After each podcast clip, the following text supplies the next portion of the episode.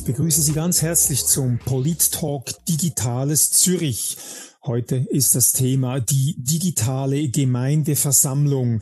Es geht also um Demokratie, um moderne Ausübungsformen urdemokratischer ähm, Rituale oder Einrichtungen, wie man dem auch sagen will. Das werden wir im Laufe des Gesprächs eruieren. Ist die, General die Gemeindeversammlung ein Instrument, welches auch im digitalen Zeitalter noch lebendig ist oder vielleicht wird es sogar lebendiger oder zumindest anders. Auslöser für diese Frage ist, wenn wundert's, die Corona-Krise. Aber bevor ich ins Thema einführe, möchte ich Ihnen noch kurz sagen, wer das überhaupt für Sie organisiert. Digitales Zürich, dieser Polit-Talk ist eine Veranstaltungsreihe des Kooperationsnetzwerkes Digitales Zürich. In diesem Netzwerk gehören Unternehmen an, da sind Bildungseinrichtungen dabei, die öffentliche Verwaltung und Verbände. Koordiniert wird dieses Netzwerk von der Stadt und dem Kanton Zürich mit dem Ziel, dem Standort Zürich durch koordinierte Aktivitäten ähm, Schub zu geben, den Standort vorwärts zu bringen und aktuelle Fragestellungen zu thematisieren. Ich darf zum dritten Mal dabei sein und diese drei Veranstaltungen, die ich nun in dieser Reihe moderieren konnte, zeigen eigentlich sehr schön, wie sich die letzten Monate entwickelt haben. Bei der ersten Veranstaltung waren wir alle live am Digitalfestival äh, mit Publikum auf einer Bühne vereint. Beim zweiten Talk waren nur noch die Referierenden in einem Raum und die Zuschauenden waren zugeschaltet und heute sind wir alle bei sich im Büro oder zu Hause oder wo auch immer digital virtuell zugeschaltet, das als Folge der Sicherheitsmaßnahmen, welche die Corona-Krise nötig machten. Ja, wir haben alle erlebt, was in den letzten Monaten abgegangen ist, wie wir uns nicht mehr näher kommen durften. Und wir haben unsere ähm, Gewohnheiten umstellen müssen. Nicht nur die privaten, nicht nur die beruflichen, sondern auch die öffentlichen, die demokratischen Gewohnheiten. Und die Frage ist, was haben wir, was hat die Gesellschaft, was hat die Politik gelernt von der Corona-Krise? Und darum eben auch dieses neue Format völlig richtig und angebracht. Wir haben drei renommierte Personen, die dann mit mir diskutieren werden. Doch bevor ich diese vorstellen werde, werden wir noch einen Input haben aus berufenem Mund, aus politologischer ähm, Warte. Und allen, die vielleicht jetzt auch zu spät äh, ins, ins Meeting reinkommen, sei versichert, wir zeichnen diese Session auf und sie wird am ähm, im Nachgang noch redaktionell bearbeitet und wir werden Text und Podcast zu diesem Abend heute auf der ähm, Website von äh, E-Zürich publizieren. Den Link gebe ich Ihnen am Schluss der Veranstaltung. Dort konnten Sie ja auch schon, die dies gesehen haben, sich vorbereiten auf dieses ähm, Event, indem Sie mit den Diskutierenden äh, produzierte Podcasts konsumieren konnten als Einstieg auf diese Veranstaltung. Diese Podcasts wurden durchgeführt und der Abend im Wesentlichen organisiert von Marc Bodmer und Moritz Zumbühl, die auch irgendwo unter den Zuhörenden sind. Und Moritz Zumbühl wird auch Ihre Fragen während des ganzen Abends im Chat beobachten und mir zuspielen. Er wird äh, ein bisschen äh, priorisieren, wird auch schauen, welche Frage passt in welchem Moment des Gesprächs dazu. Also damit sei schon zu Beginn die Aufforderung an Sie ausgesprochen, nutzen Sie die Chat-Funktion und Kollege Moritz Zumbühl wird da mit Sperberaugen äh, das verfolgen und mir die wichtigen Fragen priorisiert und ein bisschen gebüschelt zu spielen. Steigen wir ins Thema ein. Ich habe angekündigt, wir haben einen Input. Der Input wird von der Politologin und äh, wissenschaftlichen Mitarbeiterin am Institut für Politikwissenschaften der Universität Zürich uns gegeben. Ich freue mich jetzt, Sarah Bütikofer zu begrüßen. Sie ist auch engagiert in der Initiative de facto, welche versucht, ähm, nicht nur versucht, sondern auch tut, politwissenschaftliche Themen so aufzubereiten, dass sie einem breiten Publikum zugänglich sind. Sarah Bütikofer hat eine eine beobachtende, äh, eine Beobachtung gemacht. Sie hat die letzten elf Monate genauer angeschaut bezüglich der Frage, was ist in der Demokratie und mit den demokratischen Instrumenten in der Schweiz passiert? Was hat da die Corona-Pandemie ausgelöst? Und sie gibt uns jetzt politische und äh, eine politische und rechtliche Einordnung. Und selbstverständlich können Sie auch schon zu diesem Referat Fragen im Chat formulieren. Jetzt gebe ich das Mikrofon und die Kamera mit einer Präsentation für die nächste Viertelstunde an Sarah Bütikofer. Bitte schön. Vielen Dank, Gerhard Locker, für die Übergabe des Wortes. Guten Abend, liebe Zuschauerinnen bzw. Zuhörerinnen und Zuhörer. Ich freue mich sehr, dass ich heute die Gelegenheit habe, zu Ihnen zu sprechen, eben in Form dieses kurzen Inputes und ich freue mich genauso wie Sie auf die anschließende Diskussion. Ja, der Titel meines Inputs Digitalisierung und Demokratie. Was bleibt nach der Pandemie? Dass es sich reimt, habe ich hier per Zufall dann irgendwann noch festgestellt. Vielleicht ähm, ganz zu Beginn ist es wichtig, noch einmal zu betonen, dass eben die Digitalisierung natürlich viele Bereiche unseres heutigen Lebens äh, vereinfacht oder zumindest effizienter gemacht hat. Wenn wir uns jetzt mit der Frage der Digitalisierung und der Demokratie befassen, müssen wir aber sicher noch einmal wirklich uns in Erinnerung rufen und auch davon ausgehen, dass eben ein Staat im Gegensatz zu einem Unternehmen, das ja primär seine Kundschaft glücklich machen möchte, dass ein Staat eben keine Firma ist und dass Staatsbürgerinnen und Staatsbürger ja auch nicht in erster Linie Kundinnen oder Konsumentinnen oder Kunden sind. Ich denke, die anhaltende Krise, die Pandemie hat das deutlich gemacht. Ja, Blicken wir noch einmal etwas zurück. Es ist schon fast ein Jahr her, dass eben diese Covid-19-Pandemie zu einer weltweiten Realität wurde. Und damals schlug ganz eindeutig die Stunde der Staatsoberhäupter. Premiers, Präsidentinnen und Präsidenten, Bundesräte und auch die Königin von England, sie alle wandten sich an ihr Volk und verkündeten, wie ihre Regierung mit dem neuen, damals noch weitgehend unbekannten Virus umzugehen gedenke. Diese Entscheide, die vielen Maßnahmen, die Implementierung, diese Entscheide fällten die Exekutiven praktisch überall im Alleingang. In der Schweiz hieß es dann einsam im Bundesratszimmer. Die Parlamente nicht mehr präsent, die Volksvertreter eher irrelevant, Abstimmungen in der Schweiz verschoben und Bürgerversammlungen, Podiumsdiskussionen, Diskussionsrunden in der Öffentlichkeit gleich ganz verboten. Es ging damals sehr schnell, von heute auf morgen, und führte zum Stillstand des öffentlichen Lebens, auch des politischen, des Verwaltungslebens im Allgemeinen. Und auch zu einer gewissen Verwirrung. Hm, schauen wir noch einmal ein bisschen chronologisch zurück. Am 16. März 2002 20 wurde eben in der Schweiz vom Bundesrat die sogenannte außerordentliche Lage ausgerufen, sich auf das Epidemiengesetz berufend. Das hatte dann zur Folge, dass die Bundesversammlung, also National- und Ständerat, ihre angehende oder ihre laufende Frühjahrssession abgebrochen haben. Die dritte Woche fand nicht mehr statt und das Parlament kam bis zur Sondersession, die dann erst Anfang Mai war, eigentlich gar nicht mehr zusammen.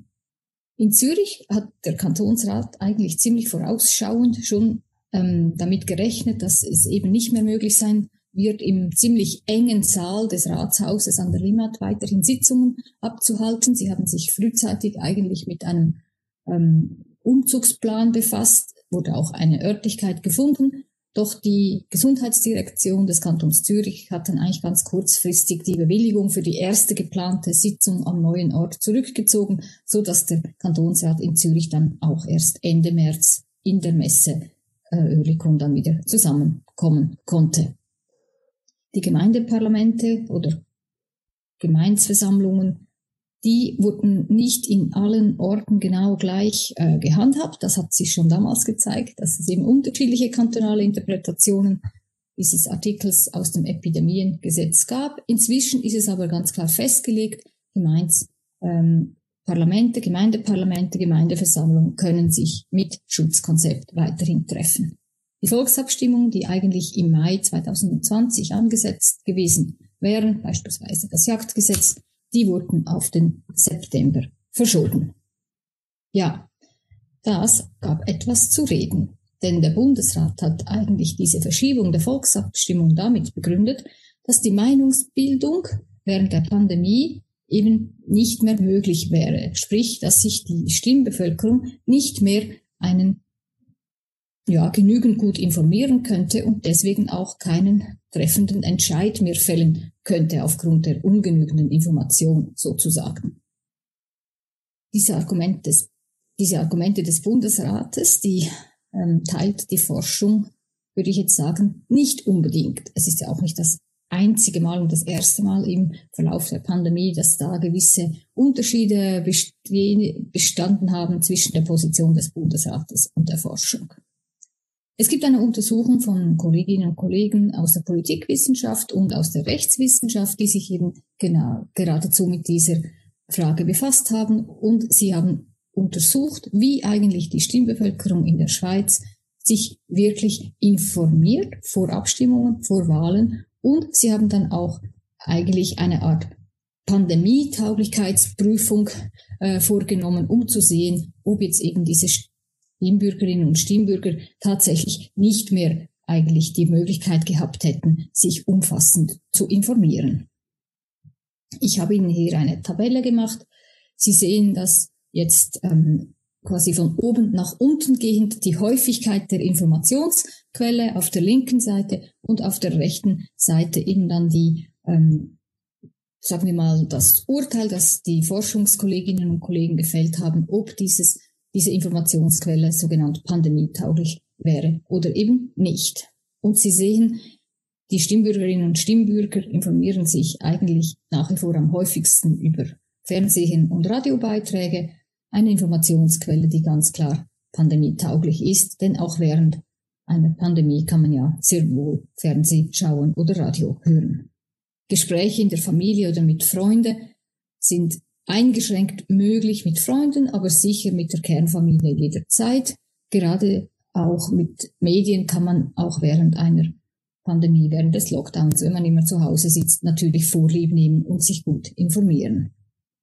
Gespräch am Arbeitsplatz, das ist nicht möglich, wenn alle im Homeoffice sind oder nur noch sehr eingeschränkt.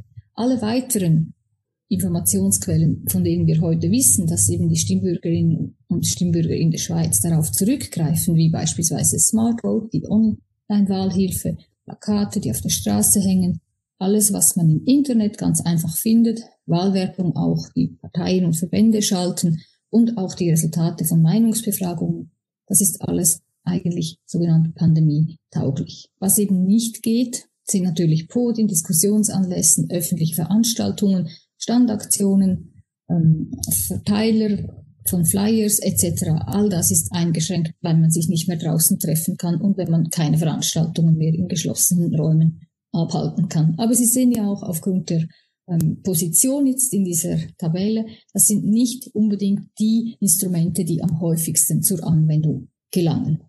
Sie sehen also die, das Urteil eigentlich von der Forschung im Hinblick auf diese Aushebelung der Meinungsbildung während der Pandemie ist ziemlich eindeutig. Ja, gehen wir zur Gemeindeversammlung, der eigentlichen Urform der Demokratie. In der Schweiz finden jedes Jahr ungefähr drei bis 4.000 Gemeindeversammlungen statt, an denen aber alles in allem eben doch nur ungefähr 300.000 Personen überhaupt teilnehmen.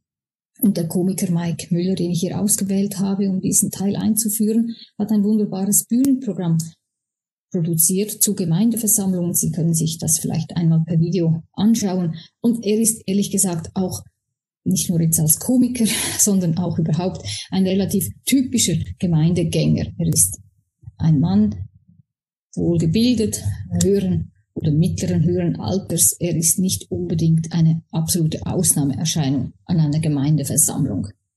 Denn wie ähm, der Politikwissenschaftler Andreas Laden von der Universität Lausanne und sein Team herausgefunden haben, gibt es sehr unterschiedliche Teilnahmen je nach gesellschaftlicher Gruppe an Gemeindeversammlungen. Also das mit der Urform oder der basisdemokratischen Idee, da müssten wir wohl auch uns noch einmal ein paar Fragen stellen. So hat diese Untersuchung, die eigentlich seit Ende der 80er Jahre eben wirklich empirisches Material über Gemeindeversammlungen zusammenträgt, herausgefunden, dass beispielsweise Frauen gemessen an ihrem Anteil in der Gesamtbevölkerung an Gemeindeversammlungen, die stattfinden, eher untervertreten bis angemessen sind. Jüngere Einwohnerinnen und Einwohner sind ganz klar untervertreten, Seniorinnen und Senioren hingegen sind zwischen angemessen und eher etwas übervertreten an Gemeindeversammlungen. Hochgebildete Personen sind angemessen vertreten, Personen mit hohem Einkommen auch eher angemessen vertreten. Ebenso sind die Hauseigentümerinnen sicher angemessen, wenn nicht übervertreten an Gemeindeversammlungen. Alteingesessene Leute, die schon lange in der entsprechenden Ortschaft wohnen, die trifft man auch ziemlich häufig an Gemeindeversammlungen an. Neu zugezogene hingegen, die sind klar untervertreten. Wer ein Gewerbe betreibt, eine Firma hat, ist auch zwischen untervertreten und angemessen präsent.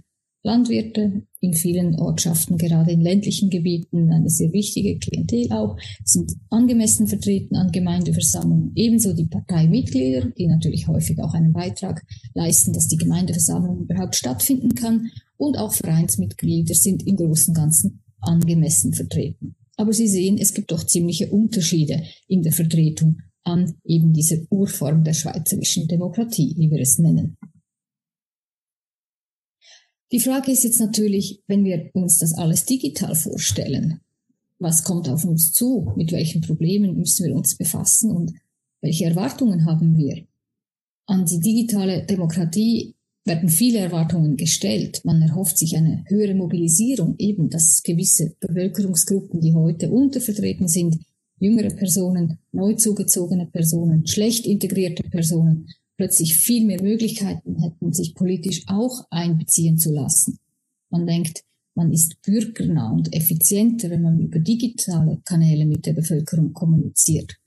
Und man erwartet eigentlich auch, dass eben eine digitale Demokratie mehr Deliberation, also mehr Verhandlung, das Einbeziehen von mehreren Argumenten, von neuen Argumenten mit sich bringt und dass die Qualität der Diskussion ganz einfach viel besser sein könnte und auch sein würde, wenn man eben viel mehr Leute einbeziehen könnte, viel mehr Personen, die sonst nicht politisch aktiv oder teilnehmend sind, plötzlich mitmachen würden. Gleichzeitig gibt es auch viele Befürchtungen. Man fürchtet sich natürlich vor manipulierten Ergebnissen, vor intransparenten Entscheidungsfindungen Andererseits gibt es auch viele Kreise, die fürchten sich davor, dass eben bereits heutige mächtige politische Akteure ihre Macht noch viel mehr zementieren könnten mittels neuer digitaler Instrumente. Gerade jetzt in dem letzten Jahr während der Pandemie wurde das sehr oft genannt, wenn zum Beispiel auch der Vergleich mit asiatischen Staaten stattfand, die eben die Pandemie anders bewältigen als europäische Staaten. Und gleichzeitig hat man sich natürlich auch ähm, angefangen zu fürchten vor dem Einfluss von nichtstaatlichen Akteuren. Damit sind in der Regel Technologiekonzerne gemeint, die eben plötzlich Einfluss nehmen können, fernab von jeglichen Gesetzen auf die äh, demokratische Pr Prozesse in unseren Staaten. Ja, wir sind schon fast am Ende von meinen kurzen Überlegungen. Was denke ich so, wie sollen wir jetzt weitergehen oder wo stehen wir überhaupt in diesem Spannungsfeld der digitalen Demokratie. Grundsätzlich sicher müsste man sich noch einmal vor Augen halten, dass das Ziel der politischen Entscheidungsprozesse eben nicht einfach ist, eine perfekte Lösung für ein Problem zu finden, sondern dass man immer in der Politik mit verschiedenen Grautönen zu tun hat und man mehrheitsfähige Kompromisse schaffen muss. In der Regel ist auch nicht der Kanal oder die Methodik entscheidend, wie man Leute einbindet, sondern vor allem die Motivation und die Partizipation der einzelnen Akteurinnen und Akteure, sei es nun auf einem analogen oder über einen digitalen Weg. Dann müssen wir uns auch vor Augen halten, dass eben die politische Elite, also die Politikerinnen und Politiker und dann auch noch zwischen Exekutive und Legislative unterscheidend, nicht gleich betroffen sind von den gleichen Instrumenten und dass eben die Basis, die Stimmbevölkerung, die Bürgerinnen und Bürger ganz anders einbezogen werden können über andere Kanäle und dass es wirklich Unterschiede gibt in der Betroffenheit, aber auch in den Möglichkeiten, je nach Elite oder Basisangehörigkeit. Meinungsbildungsprozesse, auch politische Prozesse finden in der Regel in dynamischen Strukturen statt, die eben nicht in Stein gemeißelt sind, sondern sich verändern können, sich auch verändern über die Zeit und natürlich ist die Digitalisierung da an einem wichtigen Punkt angelangt. Grundsätzlich kann man davon ausgehen, dass man mit kleinen Schritten vorwärts kommt, mit kleinen Schritten etwas ausprobieren kann und man sich sehr wahrscheinlich vom großen Wurf der digitalen Demokratie, die alles umspannende neue Ausgestaltung der politischen Prozesse von heute auf morgen verabschieden muss, was aber nicht heißt, dass man nicht ganz viel ausprobieren kann, gerade im sagen wir mal, direkt demokratischen kleinen Labor, welches doch die Schweiz offeriert. Ich danke Ihnen für die Aufmerksamkeit und freue mich jetzt auf die folgende Diskussion mit Ihnen und das Zuhören. Vielen Dank, Sarah Bütikofer. Es hat ja schon zwei, drei zündstoffverdächtige Aussagen in diesem Referat gehabt, die wir später mit den Politikerinnen vor allem auch diskutieren wollen. Ich erlaube mir aber doch noch zwei Details aus dem Vortrag rauszunehmen, die eigentlich so gegen den allgemeinen Eindruck oder sagen wir gegen Vox Populi ähm, ähm, stehen. Eines ist, man erhofft sich von der digitalen Diskussion ähm, bessere Argumente, mehr Argumente. Generell hat man doch den Eindruck, dass die digitale Diskussion rauer wird, rüder wird, schnell ist man auf Feindbildern, auf sich anpöbeln. Wie verträgt sich Ihre Aussage, dass man sich erhofft, eine bessere Diskussion mit dem, was jetzt zu beobachten ist, dass das Diskussionsklima meines Erachtens, also aus meinem persönlichen Eindruck, auch durch stark gelitten hat. Wie lösen Sie diese Diskrepanz? Also ich denke, man erhofft sich einfach durch das Einbeziehen von viel mehr Positionen und viel mehr Personen, die eben möglicherweise in der heutigen Politik, so wie wir sie kennen, gar nicht vertreten sind, dass sie eben auch die Möglichkeit haben, sich zu äußern und ihre Sicht der Dinge einzubringen. Einfach, es ist ein, sagen wir mal, mehr Inklusion und dadurch erhofft man sich einfach wirklich mhm. besser abgestützte Entscheide, weil schlichtweg nicht eine, sagen wir mal, homogene Gruppe, wie das eben vielleicht heute häufig der Fall ist, die Richtung vorgibt und dann auch die Entscheidungsfindung stark beeinflusst. Mhm. Also es bezog sich nicht auf das Einzelvotum, sondern auf die Mehrheit oder auf die Gesamtheit der Voten. Es ist weniger der Stil der Diskussion als sich gemeint, sondern einfach das Gesamtbild sozusagen, die, ja, der Einbezug vieler Positionen. Ja. Sehr gut, das verstehe ich jetzt besser. Und ein zweites Ding hat eigentlich auch Widerspruch in mir geweckt, das wir nachher sicher nicht diskutieren können. Wir haben gesehen, dass ähm, die Stimmbürgerinnen und Stimmbürger orientieren sich hauptsächlich an den klassischen Medien. Fernsehen war ganz zu oberst ähm, Zeitungen, wenn ich es richtig im Kopf habe, auf Rang 3. Kürzlich ist auch ein Wissenschaftsbarometer publiziert worden, welches sich angeschaut hat, wie hat Covid-19 den Medienkonsum und das Vertrauen in die Wissenschaft verändert. Und da genießen die Medien viel Beachtung, genau wie in dieser Untersuchung. Also die Leute informierten sich während des letzten Jahres über Covid-19, Corona etc vor allem auf, aus den Medien, dann schon auch Social Media und so, aber Rang Nummer eins ganz klar Fernsehen. Und trotzdem sagen die Leute, die Presse oder die Medien lügen. Wie, wie, wie geht man mit dieser ähm, Diskrepanz um? Man konsumiert am meisten dieses Medium, was offenbar lügt. Oder ist diese, dieser Ruf Lügenpresse ein Ruf von einigen wenigen und gar nicht so übervertreten, wie man bisweilen den Eindruck haben könnte? Ja, also hier glaube ich einfach, muss man auch vorausschicken, dass halt die aktive Stimmbevölkerung, die ist in der Regel ein bisschen älter so, ähm, also Durchschnitt, sagen wir, oder einfach ein bisschen, das sind eher gebildetere, ältere Personen. Gleichzeitig ist der Medienkonsum auch ein anderer in, in diesen Gruppen. Also man kann da nicht so mit absoluten Werten, glaube ich, um sich werfen. Das ist das eine. Und das andere eben das mit der Lügenpresse. Also das ist ja ähm, sicher nicht eine Mehrheitsmeinung, sondern das ist eine Position, die zwar viel Lärm macht, aber keineswegs von der Mehrheit der Medien konsumieren und schon gar nicht von den Personen, die eben politisch überdurchschnittlich integriert, informiert und interessiert sind, geteilt wird. Mhm. Sehr gut, vielen Dank für diese Präzisierungen. Wir können, wenn dann Bedarf besteht, während der Diskussion nochmal auf Ihre Expertise zurückgreifen. Bis dann verabschiede ich mich jetzt mal für den ersten Moment von Sarah Bütikofer und darf Ihnen, meine Damen und Herren, die äh, Diskutierenden vorstellen, mit denen ich mich nun in der nächsten Zeit gerne über die elektronische oder digitale Gemeindeversammlung Chance oder Risiko unterhalten möchte. Zum einen haben wir Corina Gredig, sie ist Nationalrätin ähm, für die grün-liberale Partei. Sie ist äh, Co Co-Präsidentin der GLP im Kanton Zürich und im Nationalrat in der Staatspolitischen Kommission sowie in der Geschäftsprüfungskommission und in letzter Eigenschaft hat sie sich ja auch daran beteiligt, die Geschäfte, wie der Bundesrat sie eben im mindestens in der ersten Phase der Pandemiebewältigung ähm, getätigt hat, einer genaueren Prüfung zu unterziehen.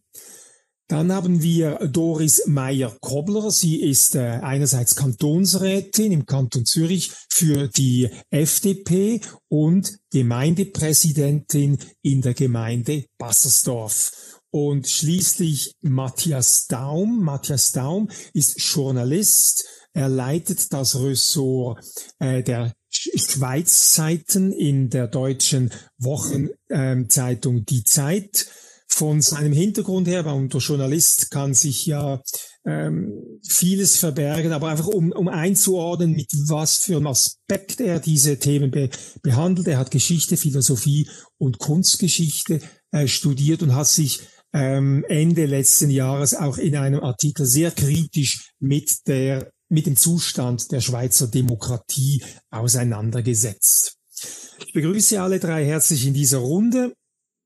Und wenn Sie dann später, meine Damen und Herren, Fragen haben im Chat, können Sie diese vermerken. Ich möchte mich mit einer ersten Frage an Corina Gredig ähm, richten, weil eben Sie haben ja wirklich genau hingeschaut, wie die Entscheidungsprozesse auf nationaler Ebene abgelaufen sind. Und es ist aufgefallen, dass der Bundesrat die digitale Gemeindeversammlung äh, nicht als Option zur Verfügung gestellt hat, aber er hat entschieden, dass die digitale ähm, Generalversammlung für Firmen, Aktions, äh, also AG, Aktiengesellschaften möglich ist. Können Sie uns erklären, warum Beides ist ja wichtig für, für eine Firma oder eine Gemeinde.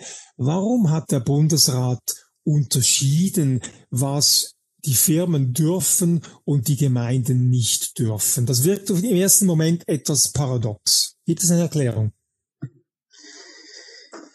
Ja, erstmals äh, vielen Dank für die Einladung. Ich freue mich sehr, äh, heute teilzunehmen und fand jetzt auch diesen Input von Sarah Bütikofer sehr wertvoll, ähm, den ich auch selber dann ähm, ja, mir noch einige Punkte aufgeschrieben habe, die ich sehr gerne noch vertiefen möchte. Zu Ihrer Frage, in einer Demokratie oder die Grundlage einer Demokratie ist Vertrauen. Und Vertrauen nicht nur einer bestimmten Personengruppe, sondern mindestens der Mehrheit der, der Personen, die in einem Land zusammenleben und ähm, in dieser Demokratie, ähm, die in dieser Demokratie leben. Jetzt ähm, haben wir die demokratischen Prozesse, die wir jetzt heute, die für uns selbstverständlich sind, die wurden jahrzehntelang ausgehandelt. Also, dass wir 100.000 Unterschriften brauchen für eine Initiative, das ist ja einfach willkürlich, oder? Wenn ich das meinen Kindern erkläre, dann sagen sie mir ja, wieso genau 100.000? Wieso nicht 80.000 oder eine Million?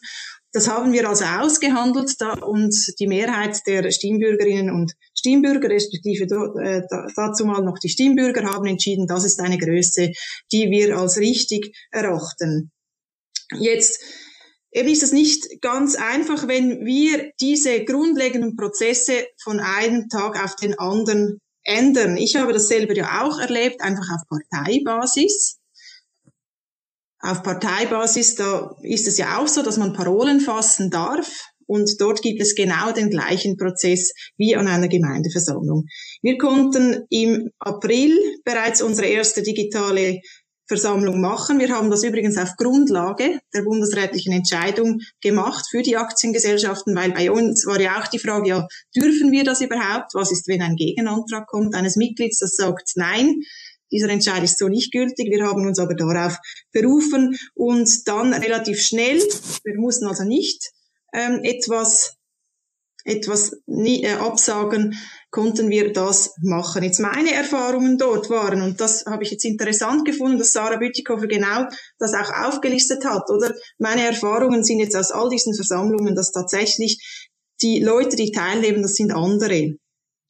Es sind mehr Frauen, die teilnehmen, es sind vor allem auch jüngere Personen, die an diesen digitalen Mitgliederversammlungen jetzt meiner Partei teilnehmen. Jetzt ist das dann wieder die Frage, oder ist es jetzt ausgeglichener? Oder sind jetzt die Jungen übervertreten? Das kann ich jetzt noch nicht sagen, aber das wäre sicher ein interessanter Forschungsschwerpunkt, äh, jetzt auch für die Uni Zürich, hier das einmal genauer zu analysieren. Mhm. Ich habe aber auch die Erfahrung gemacht, dass wirklich Leute kamen und gesagt haben, stimmt das überhaupt, oder stimmt das Verfahren, wie wir das jetzt haben? Kann man dem vertrauen? Also ähm, einfach der Prozess, der ist ein anderer und wir haben den ganz lange ausgehandelt und darum ist es auch nicht einfach von einem Tag auf den anderen hier daran ähm, Grundlegendes zu ändern. Mhm. Frau Mayer, Sie als Gemeindepräsidentin, Sie hatten ja die Wahl gemäß Bundesrat, ob Sie die Gemeindeversammlung abhalten möchten oder auf, ähm, auf eine Urnenabstimmung ähm, schwenken möchten. Sie haben sich aber für die Gemeindeversammlung entschieden. Warum? Ja, guten Abend miteinander. Von, guten Abend miteinander auch von meiner Seite. Ganz herzlichen Dank auch für die Einladung und die spannenden Input-Referate. Ja, die Gemeinde Baselsdorf hat sich bewusst für die Gemeindeversammlung entschieden, weil es bei uns, und das habe ich bereits im Podcast auch ausgeführt, äh, eine sehr lebendige Gemeindeversammlung ist. Und äh, wir haben sehr interessante und auch spannende Bürger, die immer wieder Fragen stellen, Fragen stellen, die sie wirklich mit allen teilen möchten. Und darum haben wir uns klar für die Gemeindeversammlung entschieden. Was uns auch recht gegeben hat, wir hatten äh, in der Dezember Gemeindeversammlung trotz Corona 200 Leute und wir waren knapp vor Mitternacht fertig. Mhm. Jetzt, wenn Sie noch mehr Leute gehabt hätten, hätten die wahrscheinlich nicht in den Saal, ähm, im Saal Platz gefunden. Und dann, was wäre dann passiert? Dann hätten Sie Leute heimschicken müssen? was, was hätten Sie gemacht? Gut, der Saal war so groß, das war von der Feuerpolizei her kein Problem. Das einzige Problem wäre das Schutzkonzept gewesen in diesem Fall. Und das war auch wirklich äh, anspruchsvoll, da wir jede Stunde gelüftet haben zum Beispiel. Und das war wirklich die Leute dann nach drei Stunden trotzdem noch zu motivieren, sich nicht miteinander zu treffen, den Abstand einzuhalten. Das war eigentlich die größte Herausforderung. Wir wissen ungefähr, wie viele Leute kommen, also dass sie wirklich, dass wir 300 Personen an einer Gemeindeversammlung haben, da müsste dann schon ein neues Feuerwehrauto oder ein Vereinsthema auf der Tratrandenliste stehen. Ein neues Feuerwehrauto würde Leute anziehen, das merke ich mir. Ich habe eine Frage, gleich, wenn ich äh, mir da erlauben darf, die, die, das Publikum gleich einzubeziehen. Kevin Andermatt bedankt sich einerseits bei, für das Referat von Sarah Bütikofer und es geht in die Richtung, die Frau Gredig auch schon angetönt hat, dass andere Leute kommen, wenn man andere Kanäle bespielt. Also nicht das, das Live vor Ort, da haben wir auch bei Sarah Bütikofer gesehen, eher älter, eher gebildeter, eher reich sicher eher Hausbesitzende. Ähm, und, und Kevin Andermatt fragt, ja, würde man einfach mit einem anderen Kanal andere Leute ansprechen? Das sagt ähm, Frau ähm, Gredig klar, das haben Sie gesehen.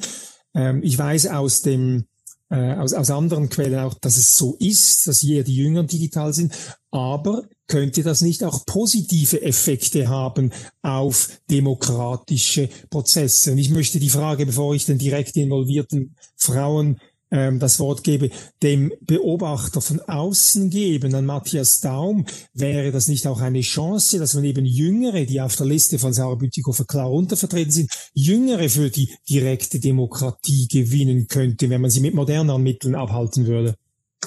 Ich würde es mal etwas vorsichtig formulieren. Es, es könnte, oder man könnte Jüngere vielleicht für die äh, lokale Politik begeistern. Gleichzeitig darf man sich da aber auch nichts vormachen, dass es halt schon so ist, dass es immer eine gewisse Elite ist, die sich halt für äh, demokratische Prozesse interessiert, gerade auch auf lokaler Ebene und es dann auch, wie Frau Mayer gesagt hat, halt jeweils darauf ankommt, was gerade zur Abstimmung steht. Also ich nehme an, wenn das Feuerwehrauto zur Abstimmung steht, dann kommt dann vor allem die Feuerwehr und beim neuen Kunstrasenplatz sind es die, die Fußballeltern so.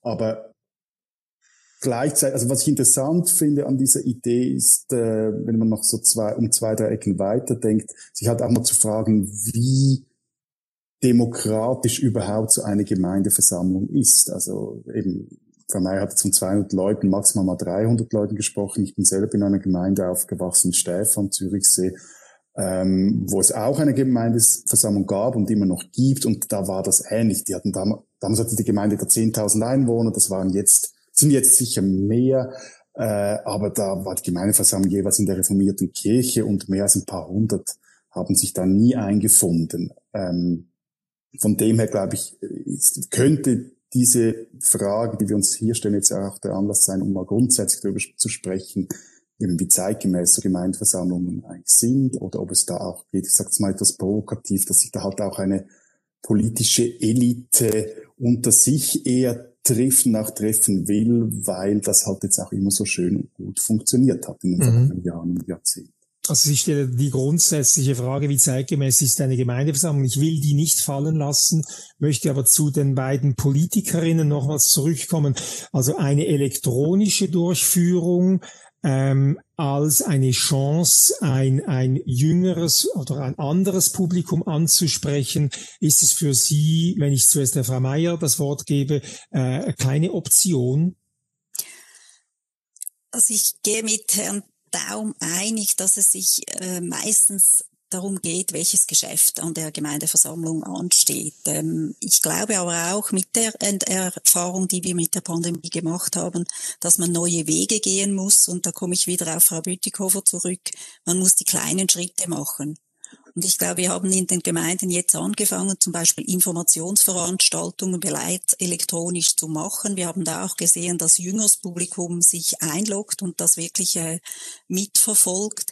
Ich glaube, man muss langsam versuchen, beides miteinander zu machen. Eine direkte Umstellung äh, von einer normalen, sage ich mal, Gemeindeversammlung auf eine digitale Gemeindeversammlung, ich glaube, das würde auch überfordern, weil es hat Generationen gebraucht, bis wir dahin gekommen sind, wo wir jetzt sind. Und ja, die Beteiligung ist nicht mehr sehr groß.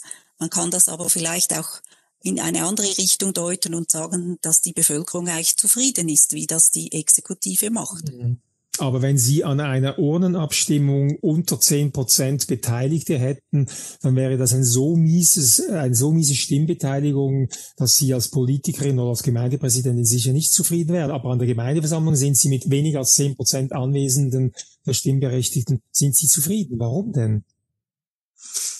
Ja, vielleicht haben wir uns auch daran gewöhnt, dass die, dass die Beteiligung ganz verschieden ist, ob sie an der Urne sind oder, oder äh, vor Ort. Also ja, wir sind eine Gemeinde mit 11.500 Einwohnern und ähm, wir haben eine Stimmbeteiligung an der Urne meistens 30, 40 Prozent, was eigentlich ein guter Durchschnitt ist. Ähm, wir haben versucht, ganz verschiedene Maßnahmen zu treffen, mehr, mehr äh, Beteiligung an der Gemeindeversammlung zu haben. Vielleicht muss man irgendwann auch dazu ähm, hingehen und sagen, ja, vielleicht ist es nicht mehr zeitgemäß. Sie haben, ähm, Frau, äh, Frau Gredig, haben ge im, im Podcast gesagt, es könne auch zu schnell gehen mit, den, mit der digitalen Entscheidungsfindung und haben das Beispiel gebracht, dass für Autobahn Tempo 140 innerhalb von kürzester Zeit weit über 100.000 Unterschriften zusammengekommen sind, elektronisch, juristisch nicht als Initiative zu werten, aber dann auf dem langsameren Weg, wo man versuchte, das in eine traditionelle Volksinitiative umzuwandeln, das eben nicht zustande gekommen ist. Ist denn die elektronische Entscheidungsfindung überschnell, wenn ich sie interpretiere, oder sogar schludrig, oder äh, was, wie interpretieren Sie das? Nicht die elektronische Entscheidungsfindung, also es ist unsere unsere allgemeine Entscheidungsfindung, das sieht man ja auch bei Initiativen, wenn man die Erstbefragung macht. Bei den Erstbefragungen sagt, sagen noch immer, immer viel mehr Stimmberechtigte sagen Ja zu einer Initiative. Mhm. Einfach weil man das grundsätzliche Anliegen teilt. Aber dann eben im Meinungsbildungsprozess, wenn man sich das dann überlegt, ähm, vielleicht ist das doch nicht so eine tolle Idee, vielleicht gibt es noch andere Argumente. Beispielsweise bei diesem ähm, mit der äh, dieses Raserbeispiel oder also da Road Cross oder das ist die Vereinigung der Straßenopfer, die hatten ja innerhalb dieser 48 Stunden gar keine Gelegenheit, sich zu formieren und sich in den Meinungsbildungsprozess einzuklinken und sagen, ja, da können zwar alle schneller fahren, aber es gibt dann auch mehr Straßenopfer, oder? Und mhm. solch dieser Meinungsbildungsprozess, der ist allgemein bei uns, ist er so, dass man zuerst einmal findet man eine Idee gut, und dann vielleicht in einem zweiten Schritt überlegt man es sich doch noch, ob dieser Weg wirklich der richtige Weg zum Ziel ist. Deshalb ist es nicht, äh, das ist nicht primär digital. Es geht einfach digital schneller, sagen wir es einmal so, als es analog mhm. ist. Mhm.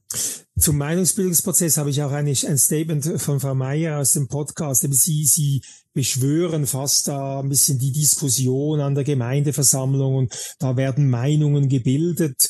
Ähm, jetzt schalte ich nochmal Sarah Bütikofer ein. Es gibt eine Analyse von Ihnen, die zeigt, dass das eben nicht der Fall ist, empirisch, dass die Leute eigentlich mit einer sehr gefasst, vorgefassten Meinung an die Gemeindeversammlung kommen. Habe ich das richtig verstanden, Sarah Bütikofer? Ja, das ist jetzt schon auch etwas rudimentär zusammengefasst. Ich gehe kurz zur entsprechenden Folie. Also die Untersuchung ist auch von äh, Andreas Latner, also im selben Projekt, wo eben seit Ende der 80er Jahre die Aktivitäten an Gemeindeversammlungen eigentlich versucht empirisch erfasst werden. Und hier sieht man tatsächlich, wenn ausgewertet wird, was dann quasi an einer Gemeindeversammlung überhaupt passiert, da sieht man eben ein ziemlicher Gegensatz zwischen ähm, den einzelnen Aktivitäten und wie häufig das dann eben wirklich vorkommt. Und wenn man jetzt wieder oben anfängt, in Wortmeldungen gibt es natürlich immer knappe Mehrheiten, unerwartete Ergebnisse oder Ablehnungen von Anträgen aus der Exekutive, also aus der Gemeinderegierung, die sind eher selten. Und die einseitige Mobilisierung, also das heißt, dass eben genau die Leute an eine Gemeindeversammlung kommen, die eben auch ein klares Ziel beziehungsweise Interesse haben, das hingegen beobachtet man eben ziemlich oft, wenn man sich da mal die Mühe macht, diese Sachen systematisch zu erfassen.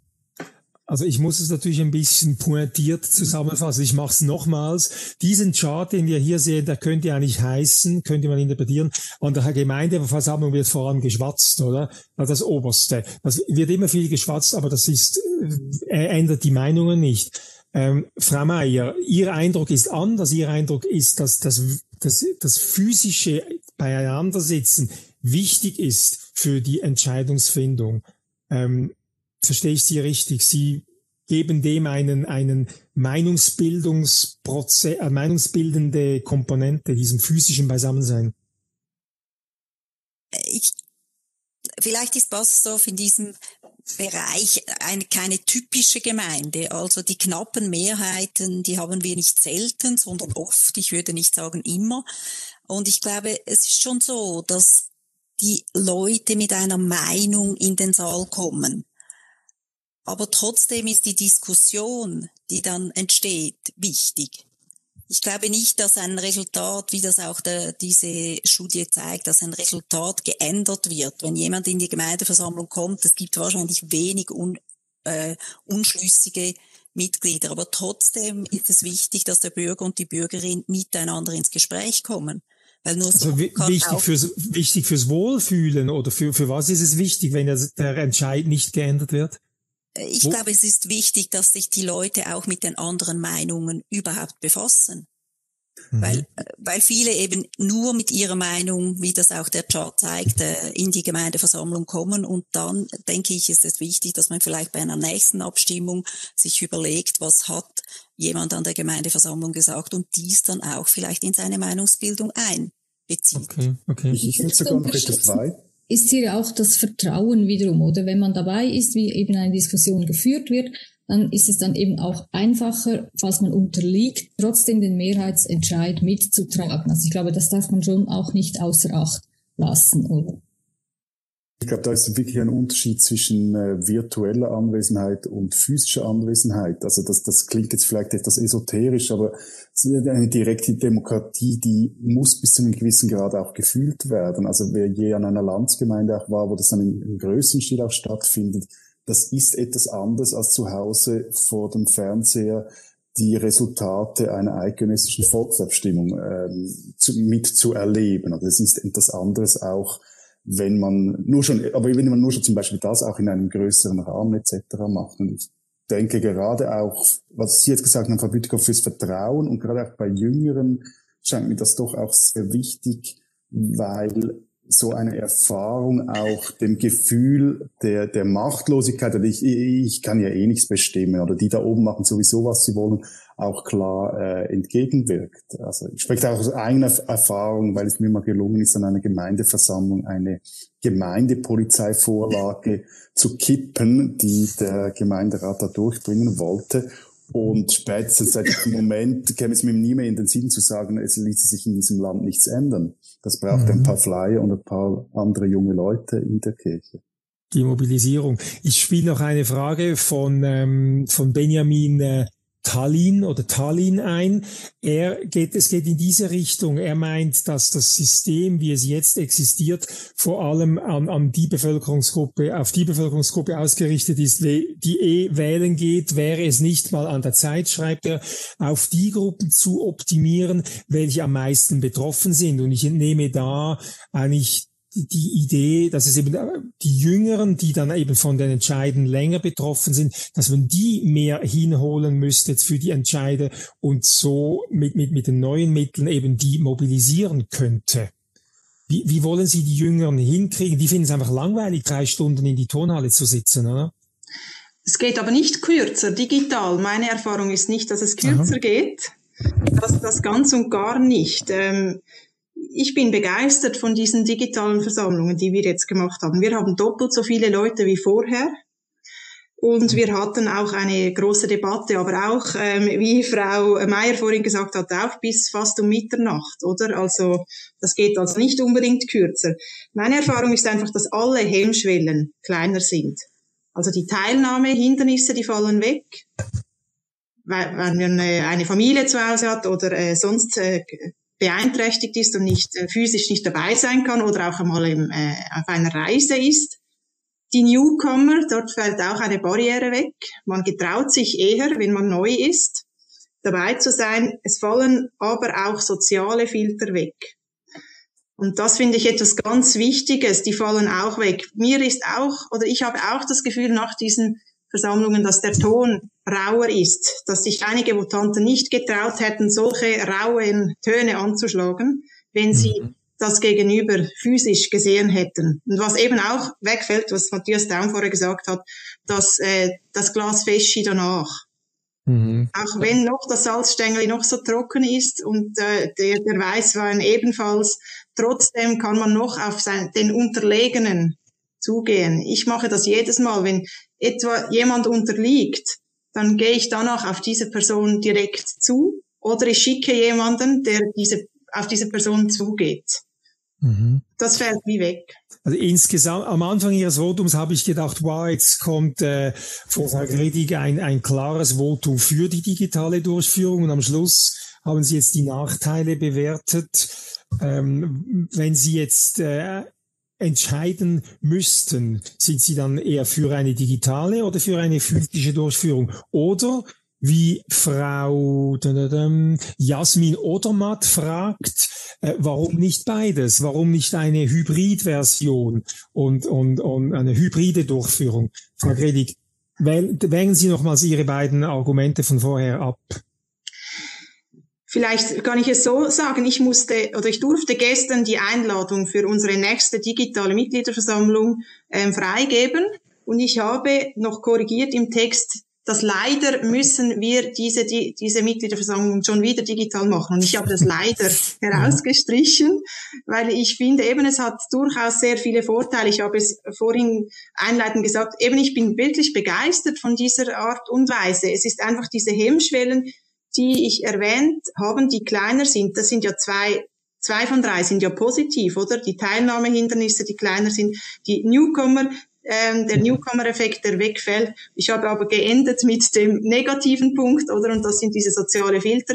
Und da habe ich jetzt einfach noch keine Lösung und bin auch gespannt. Vielleicht hat es auch jemand jetzt im äh, Chat, der hier noch Lösungen kennt, wie man ja. dort noch ähm, äh, das verbessern könnte. Ein Argument, welches auch schon da und dort aufgeblitzt ist, ist das Vertrauen in das elektronische Instrument. Es wurde auch gesagt, wenn ich im Saal sitze, dann sehe ich, wer die Karte oder die Hand hebt. Da kann ich sehen, ob es eine große Mehrheit ist. Das kann ich sehen, wie ausgezählt wird. Und Ihre Frage richtet sich an, wie spüre am meisten digital befürwortenden Personen in der Runde an Matthias Daum. Warum haben wir so Vorbehalte gegen die Zuverlässigkeit des digitalen Wegs? Warum sagen wir, ja stimmt diese Abstimmung? Kann man da nicht Lobbygruppen organisieren? Weil in den Gemeindesaal können Sie auch Lobbygruppen reinbringen für ich sehe da wenig Unterschied, aber können Sie begründen oder haben Sie eine Erklärung dafür, warum das Misstrauen gegen das Instrument digital größer ist als gegen das traditionelle Instrument? Gut, also ich glaube, es hat schon einen Unterschied, wenn, eben, wenn Sie jetzt einen Saal haben, dann sehen Sie ja, wer reinkommt. Und dann können Sie ja auch zum Beispiel Ihr Votum nochmals anpassen. Wenn ich mich in die, die Rolle von Frau Meier versetze, dann, dann merken Sie ja sehr wahrscheinlich, ah, die, ich kenne ja meine Pappenheim, jetzt kommen die, gut, der sagt immer, ist immer so drauf, die ist ab und zu etwas giftig, ähm, wo da hinten ist noch äh, der Turnverein. Jetzt muss ich vielleicht, ich sage jetzt mal was, beim Budget dort etwas schneller reden, etwas das dezidierter durchpauken, so damit es dann auch wirklich klappt. Also ich glaube, solche Dinge, äh, also diese feinen Dinge, die fallen ja weg. Das merkt, merkt man ja auch jetzt im, im Büro, im Alltag, wenn man all diese Videokonferenzen macht. Genau bei diesen Fahndingen ist ja schwierig. Mhm. Ähm, und das Misstrauen, das Misstrauen gegenüber den digitalen Mitteln, warum hat I, die elektronische Abstimmung einen schlechten Ruf? Wenn der Stimmenzähler im Saal könnte ja auch zwei, drei Stimmen, wenn es knapp ist, weglassen. Ja gut, niemand, niemand würde das merken, oder? Ja gut, aber ich kann den Stimmenzähler, erstens mal kann ich den dann an den Ohren nehmen, wenn er falsch zählt, weil ich ja auch im Saal bin. Das kann ich jetzt äh, im Digitalen weniger. Ich sehe es selber. Und wenn mhm. das irgendwie wirklich, wenn der einen Quatsch zusammenzählt, dann äh, merken das dann ja auch die anderen. Und dann muss man sagen, ja, ich halte, diese Systeme sind am Schluss insofern an, vielleicht anfälliger, weil wenn, also wenn man bescheißen will, dann kann man so richtig bescheißen. Im, Elektron im elektronischen, ja, genau. Also das, das ist halt der, der, der, die Krux daran und das bringt man nicht ganz weg. Ich denke aber auch, das hat auch, äh, jetzt auf diesen Punkt bezogen, aber auch auf das, was vorhin Corinna Gredig gesagt hat, wenn es so um diesen, ähm, um diesen Comment geht, also um den, die Umgangsformen im, im digitalen, in so einer digitalen Diskussion. Ich glaube, das hat auch sehr viel mit Gewöhnung zu tun. Also mhm. das, äh, dass man sich da, das Aushandlungsprozesse, wie man das dann macht. Frau, Frau Meier, tunen Sie sich je nach äh, Personen, die im, im Saal sitzen, anders ein? ja, ich, ich möchte äh, Matthias Daum hier unterstützen. Es ist natürlich so, ähm, man kennt die die Bürger und Bürgerinnen, die an die Gemeindeversammlung kommen. Ähm, und es ist wirklich so, man kann halt einfach über, auch über den äh, Sichtkontakt zum Beispiel mit den Bürgern ins Gespräch kommen und man merkt dann, wenn Unruhe in einer Ecke vom Saal ist, dass man da anders reagieren kann. Und ich möchte einfach nochmal wiederholen, ich glaube, man muss neue Wege gehen, aber vielleicht muss man das im Moment parallel gehen und nicht das eine oder das mhm. andere. Ich bin, Sie haben vorher gefragt, für mich ist das klar. Also wenn ich eine physische äh, Gemeindeversammlung machen kann, dann mache ich die mit allem Aufwand, der dazugehört, weil, und das ist auch das, was wir wirklich als Rückmeldungen bekommen haben, es wurde sehr geschätzt, dass man sich wenigstens an der Gemeindeversammlung sehen konnte. Mhm. Aber muss es denn überhaupt gerade gleich die Gemeindeversammlung sein? Oder wäre das nicht gerade auch für Gemeinden oder auch für Städte, diese digitale Technik, nicht auch eine Möglichkeit, um zum Beispiel äh, solche Informationsveranstaltungen so durchzuführen? Da, also ich merke das ja selber, da, da, da hat man dann wirklich keine Lust oder Zeit oder ist irgendwie sonst eingespannt, aber eigentlich würde es einem noch interessieren und die Hemmschwelle dann statt äh, irgendeinen Tat, nicht Tat, das ist ein schlechtes Beispiel, was Sonntagabend ist, aber irgendwie sonst noch etwas Fernsehen zu schauen oder sich dann wo noch einzuloggen und äh, über das Neubauprojekt äh, bei mir ums Eck sich informieren zu lassen, dass die, die Hemmschwelle ja doch dann sehr viel geringer als dann noch uns rauszugehen mhm. ins Sali, das sich anzuhören mit äh, da dieses Geschnorr, das dann rundum abläuft. Ich glaube, das ist ein ganz wichtiger Punkt. Ähm, und das ist etwas, das wir aus dieser ganzen Pandemie mitnehmen. Nämlich genau das, dass wir die Informationsveranstaltung einerseits aufnehmen, im Saal zwar durchführen, aber aufnehmen und dann auf unsere Homepage zum Beispiel stellen. Und darum habe ich gesagt, ich glaube, es gibt langsam den Weg, beides wirklich durchzuführen und beides auch mhm. mitzunehmen. Und das haben wir aus der Pandemie gelernt. Mhm. Ich darf auch ein Statement von Peter Frei einbringen. Er sitzt bei, in unserem Publikum und ist auch Gemeindepräsident einer kleinen Gemeinde, 2200 Einwohner. Und er sieht es eigentlich so wie Sie, Frau Meier. Er sagt, ähm, eben er hätte, sie hätten eine Landsgemeinde draußen abgehalten und ähm, das möchte er nicht missen, aber virtuelle Sitzungen, das sei gut.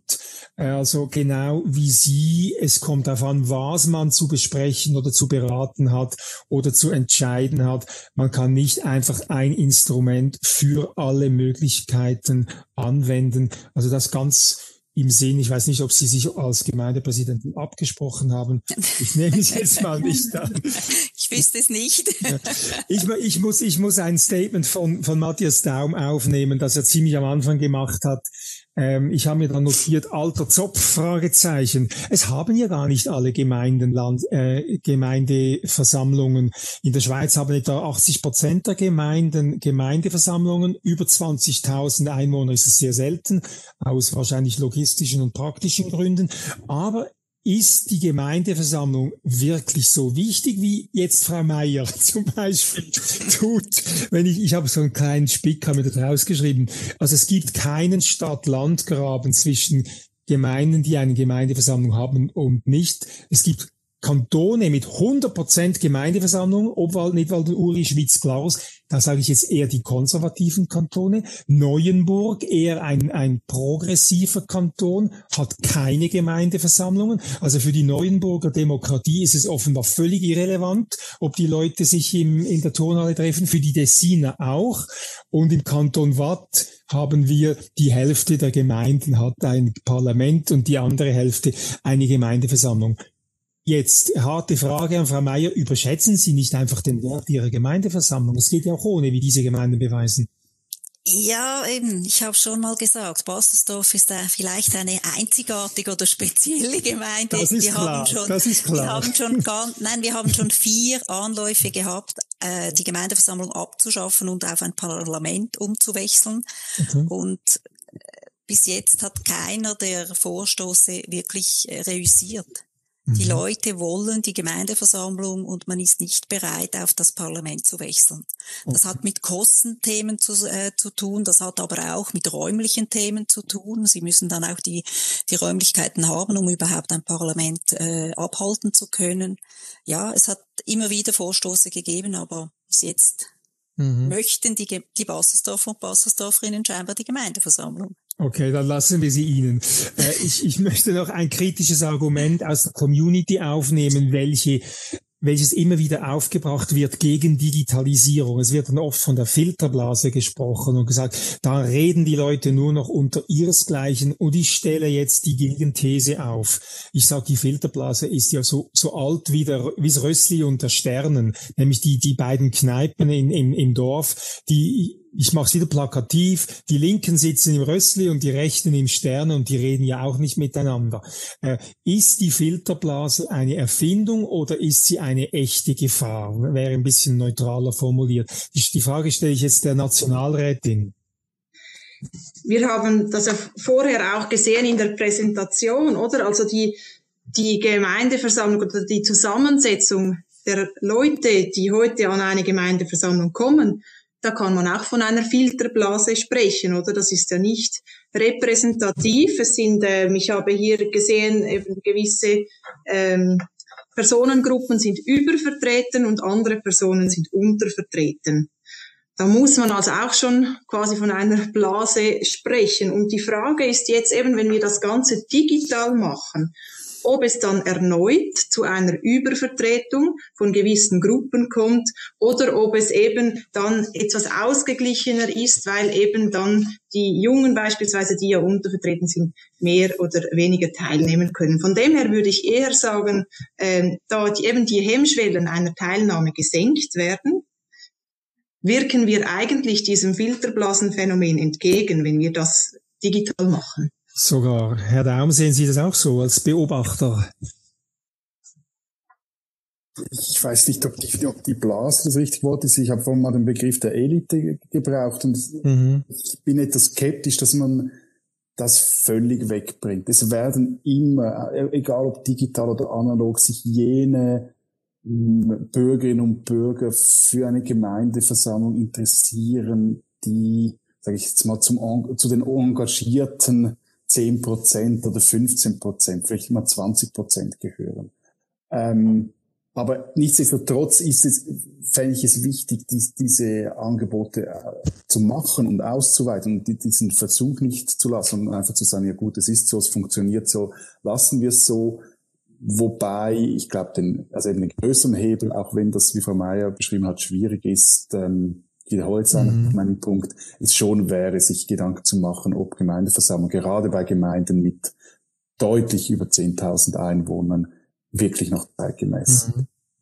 Lassen wir den Bassersdorferinnen und Bassersdorfern mal die Gemeindeversammlung. Wo könnten Sie sich eine schrittweise Digitalisierung vorstellen, Frau Mayer? Was ist Ihre Vision der digitalen Demokratie? Also ich glaube, wir sind im Moment auf dem Weg dazu. Ich habe es vorher angesprochen. Das eine sind die ganzen Informationsveranstaltungen, also auch mhm. die vorbereitende Gemeindeversammlung, wo man ja nur ein Geschäft vorbereitet, um das nachher an die Urne zu bringen. Das kann ich mir sehr gut vorstellen, dass man das da machen könnte. Also sobald es um Information und nicht Diskussion geht, da kann ich mir das sehr gut digital vorstellen. Mhm. Herr Daum, Sie sind ein bisschen für mich der, der, der Digitalisierungsturbo in der Runde. Wo sehen Sie die Chancen der Digitalisierung ich, für die Demokratie? Digitalisierung, nein, nein, ich wollte jetzt gerade sagen, das sehe ich jetzt genauso wie Frau Mayer und zwar einfach aus, dem, äh, aus der Erfahrung jetzt der letzten Monate im, im, im Arbeitsleben. Also äh, Videokonferenzen, in denen es einfach darum geht, entscheiden zu fällen oder wo ganz klar ist, wer spricht wann mit einer ganz klaren Tandemliste, wo es um Information etc. geht finde ich super. Also ganz persönlich, äh, meine Hauptstammredaktion sitzt in Hamburg und jetzt hier durch diese, also die Distanz, die wir haben, hat das auch sehr viel vereinfacht jetzt. Aber sobald es ums Diskutieren geht, geht und vor allem dann, wenn es ums Streiten geht, und mhm. ich finde, ein konstruktiver Streit gehört sowohl zum Arbeitsleben wie auch zur Politik, wird's extrem schwierig bis unmöglich. Also gerade Frau Gedig hat ja auch gesagt, dass sie jeweils dann jemanden schickt oder selber zu, zur unterlegenen Person geht etc. Und das ist meine Erfahrung jetzt im virtuellen halt. Gut, man kann nachher Debriefen machen per Telefon oder so, aber das ist schwierig. Das ist mhm. auch heikel. Frau Gredig, Sie sind angesprochen. Sie haben ja beide Erfahrungen. Mit der Partei machen Sie die Mitgliederversammlung virtuell. Der Nationalrat kann man sich nicht vorstellen, dass der virtuell tagt. Ähm, wie, wie sehen Sie diese Kultur und, und warum der Unterschied bei der Partei funktioniert und beim Nationalrat nicht? Auch beim, beim Nationalrat ist es so, oder wenn man dann eine, eine Frage gestellt hat, äh, dann geht man nachher beispielsweise noch zu dieser Person oder physisch. Man geht zum Sitzplatz, einfach noch, um das ein bisschen einzubetten. Und das fällt dann wie weg. Ich sehe zwei ähm, sehr wichtige Punkte, die ähm, die wir als nächstes machen könnten. Das eine ist das ganze Vereinsleben das hat, das nimmt sehr, sehr viel Zeit weg und das ist ein Hindernis für ganz viele Leute, um zu partizipieren. Und das Vereinsleben, das besteht ja auch zu einem großen Teil aus organisatorischem und das kann man wirklich digital machen. Das vereinfacht das Leben ganz vieler Leute. Ich denke da auch an die Vereinbarkeit von Beruf und Familie. Wenn mhm. man dann nicht am Abend auch noch weg ist, sondern dann vielleicht um halb neun dann sich noch einklinken kann und die nächste politische Standaktion in diesem Sinne besprechen kann. Das andere ist, dass Ideen inputten, das soll doch unbedingt digital möglich sein, dass man sich austauscht an einem Event, Ideen mit einer ähm, inputten kann oder eben auch mit E-Collecting in den politischen Prozess einbinden kann. Und dann braucht es hybride Lösungen, es braucht einen Ort, wo wir ähm, debattieren können und ähm, der muss wahrscheinlich auch noch physisch sein aus diesen Gründen eben dieser ähm, sozialen Filter, die wir einfach, die wir kennen, so wie wir kommunizieren, ist es so, dass wir sehr häufig oder sehr viel unserer Kommunikation läuft eben auch nonverbal ab. Und das müssen wir vielleicht zuerst als Gesellschaft lernen. Ähm, auf der anderen Seite ist es vielleicht auch ein Teil des Menschseins, dieses non, diese nonverbale Kommunikation. Und die ist eben wichtig, dass die nicht ganz wegfällt. Von dem her hybride Lösungen mhm. sicher ein Weg. Und das E-Collecting haben Sie jetzt noch als Stichwort reingebracht. Da gibt es ja auch erste Erfahrungen damit. Ähm, und das hat ja auch dann nichts mit dem Aushandeln, sondern nur mal mit dem Sammeln zu tun. Gibt es Erfahrungen aus Ihren Kreisen, wie denn, wie denn auf dieser Ebene die Digitalisierung läuft? Jetzt nicht auf der Gemeindeversammlung, sondern mit solchen Instrumenten wie E-Collecting. Kann da jemand von Ihnen was dazu beitragen? Also ich kann, ich weiß, ja, ich kann vielleicht kurz mhm. eben, ähm, es ist so, dass Beispiele aus dem Ausland zeigen, äh, europäische Beispiele, dass man viel schneller sammeln kann. Einfach eben, weil man so ein Momentum erwischt oder eben auch äh, mit Emotionen arbeitet. Oder es vielleicht auch die Transaktionskosten, die Kosten einer Unterschrift. Wenn ich schnell auf den Übermitteln-Button drücken muss, dann geht es einfach schneller, als dass ich jemandem zuhören muss auf der Straße fünf Minuten. Mhm. Und das, das müssen wir einfach einberechnen, oder? Also ich, man muss schon auch aufpassen, dass wir das System nicht als Ganzes überfordern. Wir hatten am, im September fünf nationale Abstimmungen, dann noch kantonale und noch kommunale Abstimmungen. Ähm, meine ähm, nicht so politischen Freundinnen und Freunden haben gesagt, ja, jetzt schläft's euch, oder auf gut Deutsch, oder? Also es ist mhm. wie so, ähm, es kann auch zu einer Überforderung fü führen und das müssen wir dann miteinander anschauen. Aber grundsätzlich Ideen inputen, beispielsweise auch die äh, Petitionsrecht, oder? Es ist ja so, dass alle Parlamente in der Schweiz Petitionen immer behandeln. Das mhm. wissen nur viele nicht. Mhm. Da wird dann debattiert darüber. Das ist digital, digitaler möglich. Äh, Vox Populi oder sagen wir mindestens die Corona-Skeptiker behaupten ja, dass die Grundrechte, die demokratischen, durch äh, die aktuelle Situation ausgehebelt seien. Sie sagen jetzt, ähm, ähm, solche Petitionen kann man machen, die Abstimmungen wurden verschoben, aber ähm, die Parlamente tagen wieder. Sehen Sie das nicht so krass, dass die Demokratie durch die Krise ausgehebelt wurde? Gut, die Corona, also die, äh, der Verein für die Freunde der Verfassung sind ja das beste Beispiel, dass man weiterhin Unterschriften sammeln kann. Ich weiß, dass es schwieriger ist. Ich habe selber gesammelt ähm, für ein Referendum, das jetzt mhm. aber zustande gekommen ist mit ähm, sehr vielen Unterschriften, äh, mit 90.000 Unterschriften statt den äh, 50.000, die möglich sind. Also es ist weiterhin möglich. Die Demokratie ist nicht ausgehebelt. Man braucht äh, zu Beginn ähm, Zeit, um sich in dieser neuen Situation zurechtzufinden. Aber äh, mittlerweile, und das zeigt ja auch das heutige Beispiel, ist ein äh, Diskurs wieder möglich. Mhm. Reden wir noch am letzten Punkt. Die letzten vier Minuten möchte ich noch auf die Geschwindigkeit zu reden kommen. Mir fällt auf, dass wir haben im, im März festgestellt, dass das Bundesamt für Gesundheit via Fax ihre äh, Fallmeldungen und Todesmeldungen sammelt und die machen das heute immer noch so. Also erwarte ich zu viel von einer Bundesinstitution, als dass die in, binnen eines Jahres ein, ein anderes System aufziehen könnte. Bin ich jetzt da der Digitalisierungsturbo? Ähm, oder ist das normal? Ich schreibe gerade eine Gesch Geschichte über die EID, über die wir jetzt dann abstimmen und habe da gelernt, bei solchen Themen muss man, glaube ich, nicht in Jahren, sondern eher in Jahrzehnten denken. Die Geschichte geht nämlich auf, auf die Nullerjahre, die frühen Nullerjahre zurück, als man das schon einführen wollte. Ähm, und sie, sie erscheint in drei Jahren, oder nein, was? Nein, nein, nein, nein, nein, ist jetzt, ist jetzt am Abschluss, die erscheint am Donnerstag. Super. ja. Brief aber teilen, ja, aber Sie teilen, wenn Sie, Sie sagen, wie ich muss lernen, man muss in Jahrzehnten denken. Ich meine, das E-Voting ist ja auch meines Erachtens ein bisschen ein Debakel, oder? Äh, aber warum ist, warum tut die Demokratie sich so schwer, ähm, sich da digi zu digitalisieren? Letzte Frage.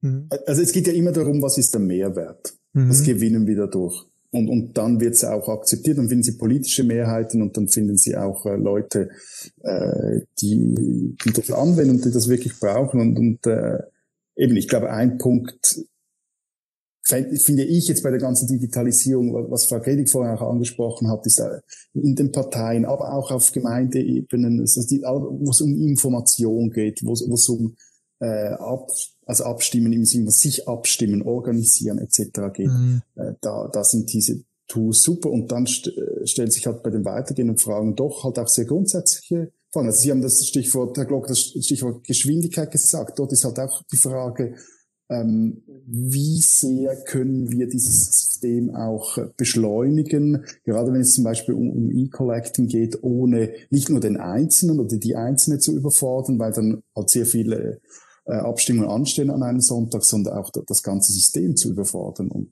diese Frage ist nicht trivial und, und da muss man sich doch äh, gewisse Gedanken drüber machen. Mhm. Mhm. Vielleicht noch bei Ihrem Beispiel, oder mit diesen, dieser Faxgeschichte, oder? Das ist ja nicht so, dass das ist ja das ganze Gesundheitswesen, das, das sehr wenig digitalisiert wird, oder? Wir alle äh, kennen sicher auch ähm, äh, Hausärztinnen, Hausärzte, sonstige Praxen, die arbeiten noch mit Zetteln oder die man abgibt dann in der ähm, in der Apotheke, wenn man ein Medikament bestellen möchte. Also das ist vielleicht hat auch ein Zusammenhang mit einer fehlenden Wettbewerbssituation. Gewisse Branchen sind schon viel mehr digitalisiert und andere weniger. Das ist sicher mhm. so, da haben wir ein sehr großes Manko und müssen unbedingt aufholen. Das finde ich doch ein gutes Wort. Äh, wir haben ein Manko, wir müssen aufholen, aber wir müssen uns gemäß Matthias Daum daran gewöhnen, dass solche Veränderungen ähm, eben nicht so schnell gehen wie im IT-Markt, sondern eben äh, eher Jahrzehnte dauern. Und ich habe gelernt aus der Diskussion mit Ihnen ähm, und auch aus dem Input von Sarah Bütikofer, dass Digitalisierung Chancen bietet, dass man schauen muss, wenn man neue Leute involviert, dass nicht andere Ungleichheiten entstehen und dass man Leute, denen eben diese Instrumente wichtig sind und die gerne so an der Demokratie mitmachen, dass die sie verlieren und dass man die dann aus dem demokratischen Prozess verliert. Das finde ich eine, eine Konklusion, Sie spüren, ich bin ein bisschen begeistert für diese äh, elektronischen Mittel, aber ich habe mich auch ein bisschen zurückbinden müssen mittels ihrer ähm, sehr überlegten Voten. Und damit möchte ich zu einem Schluss kommen bei, mit dieser Diskussion. Ähm, Frau Gredig, Frau Mayer, Herr Daum, ich danke Ihnen ganz herzlich dafür, dass Sie auf diese ähm, nicht mehr ganz neu, aber doch erst seit einem Jahr existierende Art und Weise an der Diskussion teilgenommen haben.